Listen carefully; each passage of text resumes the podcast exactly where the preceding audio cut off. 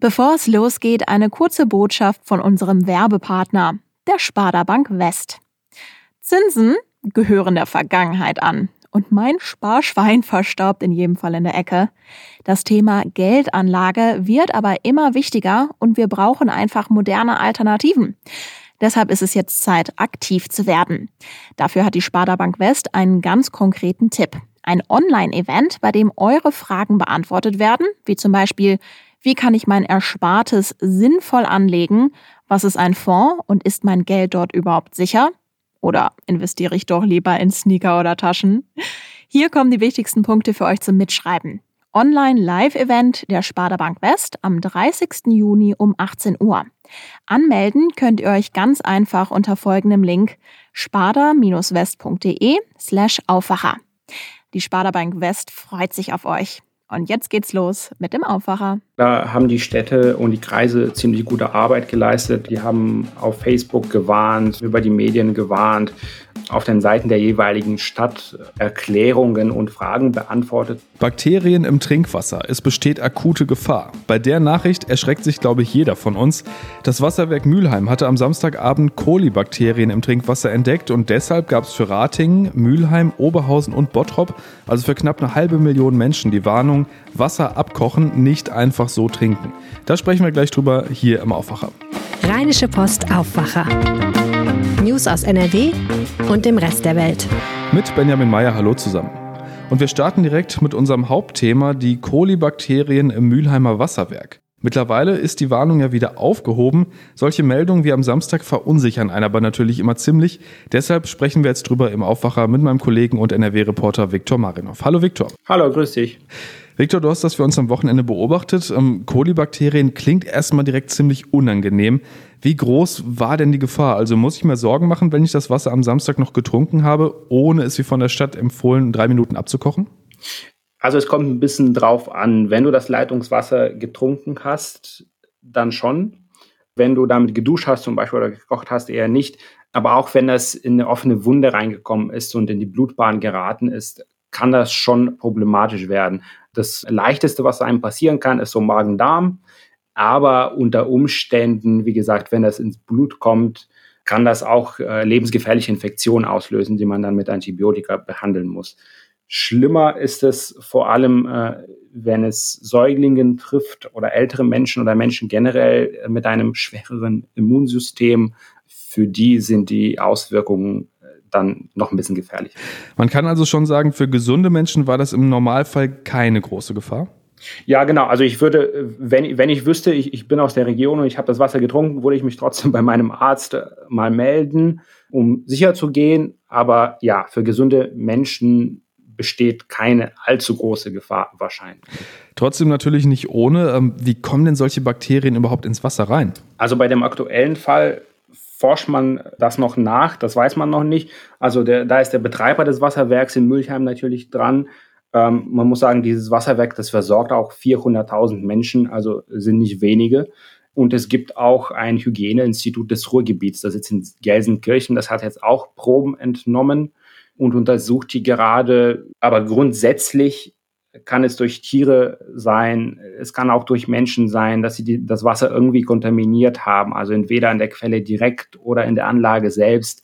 Aber da muss man halt wirklich bei jedem konkreten Fall schauen, woran es liegt. Wie häufig passiert denn sowas eigentlich? Das ist jetzt ja kein Einzelfall, ne? Das ist kein Einzelfall, das passiert immer wieder. Also es gab auch Anfang des Jahres einen ähnlichen Fall. Die Aachener werden sich vielleicht erinnern, weil das war in Aachen und das hat auch alle Einwohner da betroffen, 250.000 Menschen.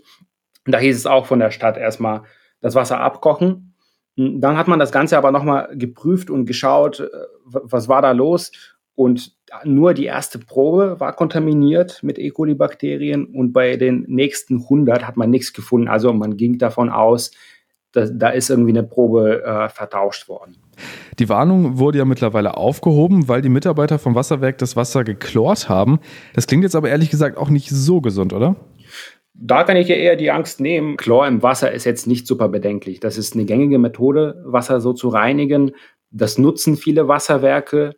Das Wasserwerk in Mülchheim macht das standardmäßig nicht, aber die haben jetzt diese Methode nochmal extra eingesetzt. Und es gibt äh, nach der deutschen Trinkwasserverordnung gewisse Mengen, die zulässig sind und danach richten sich natürlich auch die Wasserwerke. Das ist schon mal gut zu wissen. Äh, ich war am Samstag tatsächlich noch in Ratingen, also in einer der betroffenen Städte bei Freunden und die haben diese Warnung über eine App bekommen. Wie wurden denn diese Warnungen am Samstag generell verbreitet? Also sollte ja wirklich schon jeder mitkriegen, der davon theoretisch betroffen sein kann. Da muss man sagen, da haben die Städte und die Kreise ziemlich gute Arbeit geleistet. Also die haben auf Facebook gewarnt, die haben über die Medien gewarnt, die haben auch auf den Seiten der jeweiligen Stadt Erklärungen und Fragen beantwortet zu dem Fall. Das hat auch äh, der Betreiber gemacht. Und wie du meintest, es gibt auch die Warn-App Nina, äh, die ist von der Bundesregierung, da gab es auch eine Warnung. Das heißt, man muss einfach achten, dass man es mitkriegt erstmal und die Chance steht relativ gut, wenn die Städte so offensiv mit dieser Nachricht dann umgehen. Und ansonsten muss man einfach schauen, hat man es getrunken oder hat man damit vielleicht auch nur geduscht, dann äh, wie gesagt, ist es nicht so gefährlich. Dann nochmal eine ja, ganz grundsätzliche Frage. Ich trinke zum Beispiel eigentlich nur Leitungswasser. Wie sicher kann ich mir denn eigentlich sein, dass das auch wirklich ja, sauber ist? Gute Frage, das habe ich mich auch gefragt, weil äh, ich trinke auch meistens, wenn, um nicht zu sagen ausschließlich Leitungswasser. Aber man sagt ja auch nicht von ungefähr, dass Leitungswasser eines der kontrolliertesten Lebensmittel in Deutschland ist, weil das ist wirklich so. Also äh, in den Wasserwerken wird das durch zahlreiche Filter gejagt, durch Sand, durch Kohle. Es gibt verschiedene Methoden, also zum Beispiel Chlor ist eine davon zum Desinfizieren, aber manche machen das auch mit UV-Strahlen und dann kontrollieren das natürlich auch die Gesundheitsämter. In, in diesem Fall in Mülheim war das ja so, dass die Feuerwehr das entdeckt hat, weil es immer wieder Kontrollen gibt, die sowas verhindern sollen. Ähm, das heißt, sehr viel, sehr viele Sorgen braucht man sich da nicht machen. Es kann natürlich sein, dass das Wasser erst auf den Weg in die Leitung äh, dann zu Hause erst kontaminiert wird. Äh, das heißt, die Rohre im eigenen Haus sind nicht sauber. Kann man aber überprüfen, ob das so ist, wenn man Bedenken hat und glaubt, äh, meine Rohre sind hier so alt, äh, ich würde das gerne mal gegenchecken. Ähm, da gibt es dafür Tests in den Apotheken. Die kosten so ungefähr 10 Euro und damit kann man das Wasser untersuchen auf Bakterien, auf Schwermetalle, zum Beispiel Kupfer. Mhm. Aber man kann auch eine Probe ins Labor schicken. Das, ich würde es nicht empfehlen, weil es mehr kostet. Und man muss auch einfach trotz dieser Einzelfälle sagen, Wasser ist einfach sehr, sehr stark kontrolliert in Deutschland, Leitungswasser. Also nicht wundern, wenn euer Trinkwasser heute ein bisschen anders schmeckt in der Region. Das Wasserwerk Mülheim hat geklort, weil Kolibakterien im Wasser gefunden wurden. Könnt ihr jetzt aber wieder bedenkenlos trinken. Danke für die Infos, Victor. Danke dir. Sonderimpfaktionen. Das fordert der Nordrhein-Westfälische Lehrerverband für die Schulen bei uns. Sonderimpfaktionen kannten wir ja bisher zum Beispiel für bestimmte Stadtteile in NRW. Warum es diese Forderung jetzt von Lehrern gibt und wie das Land auf diesen Vorstoß reagiert, das weiß mein Kollege Maximilian Plück, Leiter der Redaktion Landespolitik bei der Rheinischen Post. Hallo Max. Hallo. Max, mehr als jeder zweite Mensch in NRW hat mittlerweile eine Impfung bekommen. Ähm, man hört das ja auch oft von Bekannten, die dann ganz froh erzählen, ey, ich habe die erste Impfung bekommen. Ähm, warum fordern Lehrerinnen und Lehrer jetzt eine Sonderimpfaktion? Kriegen die jetzt nicht sowieso eine Impfung?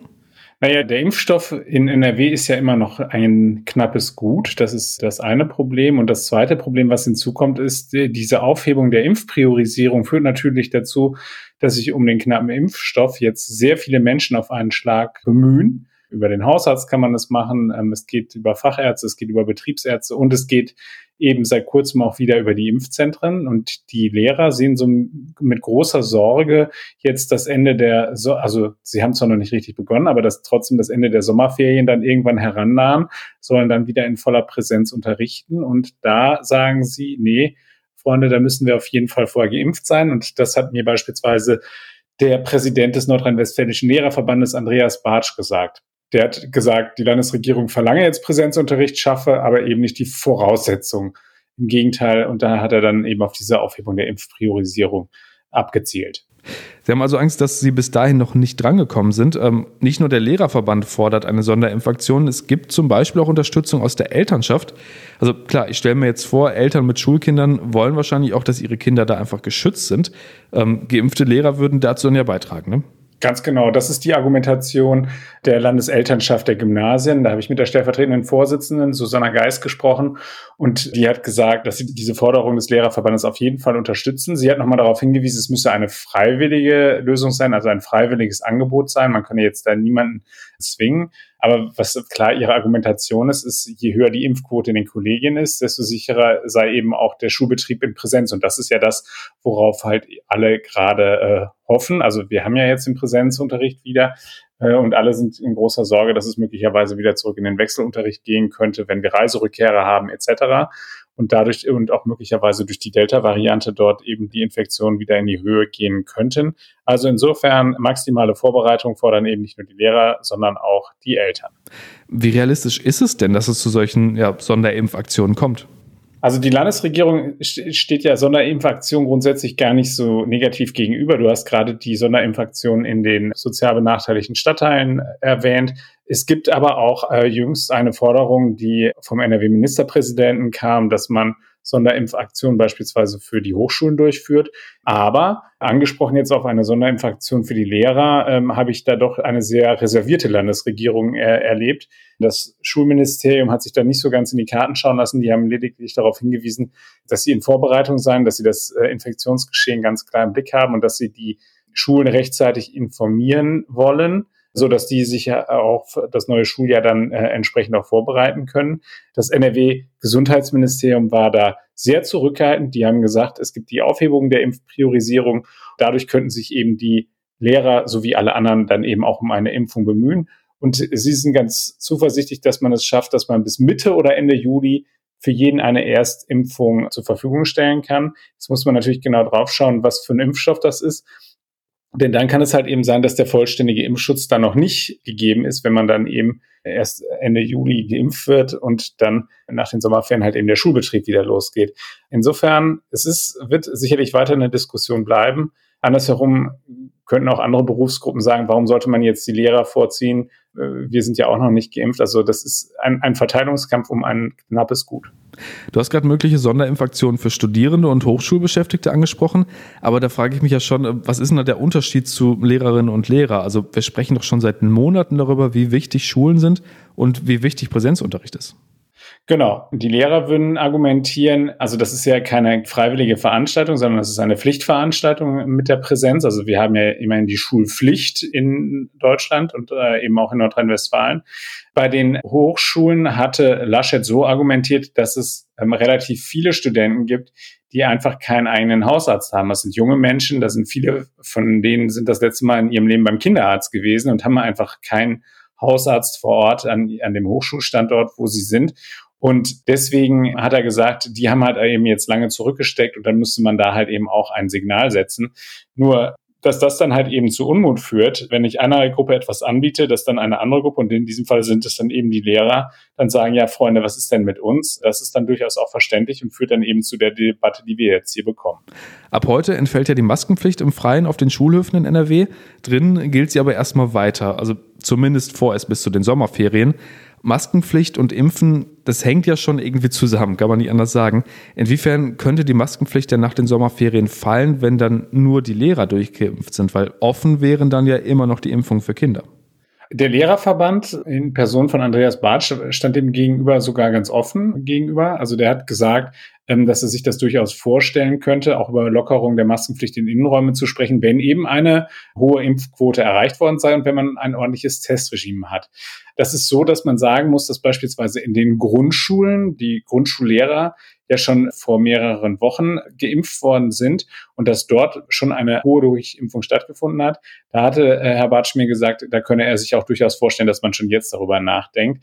Allerdings, wir haben ja nur noch wenige Tage bis zu den Sommerferien. Ich glaube jetzt nicht, dass das jetzt äh, zeitnah noch kommen wird. Ich glaube, wenn ich die Schulministerin richtig verstanden habe, so wie sie sich zuletzt im Landtag geäußert hat, dann hält sie daran ganz klar fest. Also bis zu den Sommerferien werden wir jetzt nicht erleben, dass die Masken fallen.